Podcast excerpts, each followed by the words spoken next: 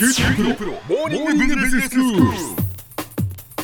今日の講師は九州大学ビジネススクールでファイナンシャルマネジメントがご専門の平松卓先生ですよろしくお願いいたしますよろしくお願いします。えー先生前回から中国の武漢の話をしていただきました。あの QBS で開講している短期エグゼクティブプログラムの一環ということで、はい。その去年のクリスマスシーズンに武漢を研修旅行で訪れたということだったんですよね、はい。で前回は、まあ、武漢という都市がどういう都市なのかというお話をしていただきましたけれどもその向こうのそのビジネススクールの、まあ、ビジネスマンビジネスウーマンとの交流の中で実は日本のその職人魂に中国の人たちが関心を寄せているというのを感じたということで今日は先生そのお話ですよね。はい、そうです。はいまあ今回の、えー研修旅行というのは福岡佐賀の中堅中小企業の部長さんたちとまあ一緒に行ったんですけれども、ええそれでその現地にある渦中科技大学のまあビジネススクール、まあここの EMBA プログラムのまあ学生さんたちとですね、まあ交流すると、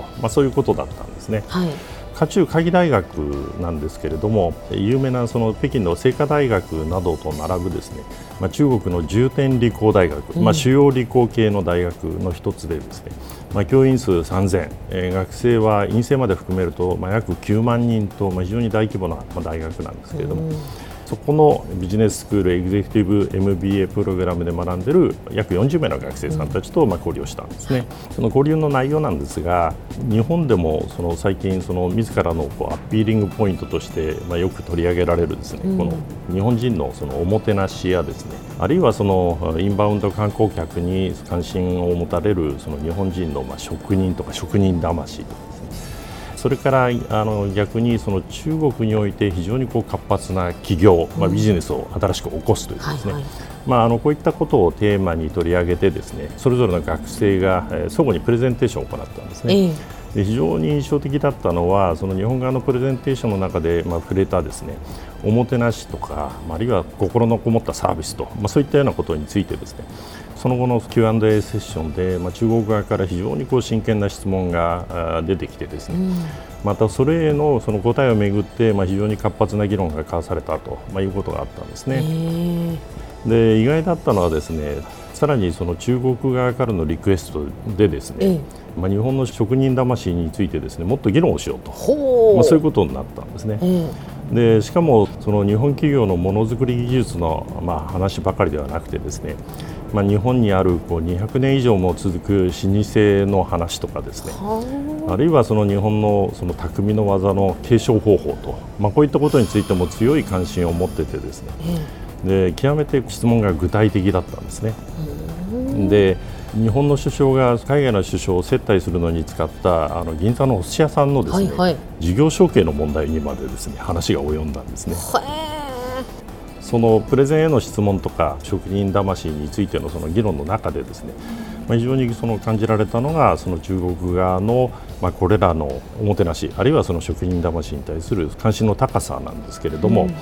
でこれがですねあの単にその一つのビジネススクール、まあ、あるいは一つのその EMBA というプログラムの、まあ、学生にたまたまその特別にこう共有されているということじゃなくてですね、ええむしろ教育界とかあるいはその政府とか党とかですね、まあ、より高いところより広い範囲において、まあ、中国がこうしたそのえー日本のおもてなし精神であるとか職人魂をその獲得するためには何が必要なのかと、まあ、こういう問題意識が共有されているのではないかと。でそれがまあ教育機関あるいはそのこうした教育現場にですねミッションとして降りてきてるんじゃないだろうかと、まあ、そういうことを感じさせるような熱心さだったんですね。でまあ、あの中国はそれこそそのスマホの生産であるとかあるいはその太陽光パネルの生産とかあるいはその高速鉄道の建設であるとかあるいはそのえー有人宇宙船をこう打ち上げたりですね、えーまあ、実際にその技術は非常にこう急速にまあ進歩してきているわけですね。はいはいでまあ、それはあの非常にこう高度なレベルに至っているということについてはもうもはや疑う余地がないわけですけれども、ただその一方でその中国人がわざわざ日本に出かけてきてですね炊飯器であるとか便座を買い求めて帰っていると、まあ、そういう現実があるわけですね。ええ。でしかもそうしたあの中国人たちの間ではパッケージに日本製とこう書いてあるのがまあ非常にこう重要なんだそうで、つまりその中国人が中国製の製品あるいはサービス、まあ、言い換えればですね中国人自身の仕事にあまりその信頼を受けてないんじゃないかと、まあ、そういうことをまあ示しているということだろうとも思うんですね。人件費のその高騰によってですねあのとにかく安く作るという点ではもうすでにそのベトナム、ミャンマーとかですね、まあ、そういった後発東南アジア諸国の追い上げでですね、まあ、中国が劣勢に立たされるあの局面も増えてるわけですね。はいでまあ、それがゆえに中国でも生産の機械化あるいはそのロボット化といったようなことを進めつつあるわけですけれども。ただ、まあそこでその手仕事を機械で代替すると、まあ、いうことでそのコストを削減したとしてもですね商品やそのサービスに信頼感という形のこう付加価値を与えると、まあ、いうことにはなかなかつながらないと、まあ、いうことなんだろうと思うんですね。はい。で、えーまあ、そあのそういった点からですね、まあ、日本に見られるその職人のこだわりあるいは職人の技がそのどうしてもこう必要だというふうに考えて、まあ、そうしたことを本気で学びにかかっているのかなと、まあ、そういうふうにあの思わせるような状況だったんですね。そうなんですね、うん。でまあ、あのやや予想外のその展開でですねこちらのあの、まあ、私のその準備不足もあってですね、うん、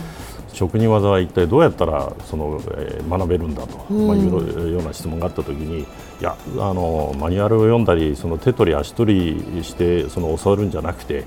まあ、あの雑務なども含めてですねさまざまな仕事をこなしながら師匠の仕事に対するこう真摯な姿勢を学ばないとなかなか、えー、難しいんではないかとなどとですねまあ、若干その、えーまあ、中国の、えー、中国側の参加者が期待した答えとはやや違うような答えになってたかもしれないんですけれども、うん、まあ、あの今の中国が課題として捉えていることに、まあ、接することができた、まあ、非常にあの貴重な交流の機会だったというふうに思います。では先生今日のまとめをお願いします、はいえー、武漢のビジネススクールとの交流では、まあ、日本のおもてなし精神や職人魂について、まあ、強いこう関心が感じられたわけですけれども、まあ、それは現在の中国が単に安く、えー、商品サービスを提供するだけでは今後の成長が見込めないと、まあ、そういう課題を全体として意識しつつあり、まあ、それが教育の現場へのミッションとして与えられていると、まあ、そういうようなことではないかなということが感じられ非常にあの興味深いものでした。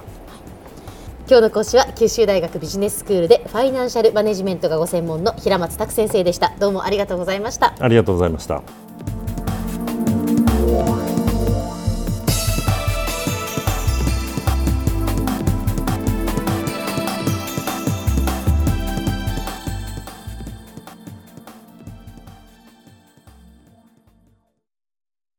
QT PRO は通信ネットワーク、セキュリティ、クラウドなど QT ネットがお届けする ICT サービスです。九州中に展開した光ファイバー網を基盤に一番身近なビジネスパートナーとして九州の企業自治体の皆様をサポートします。詳しくは QT プロで検索を。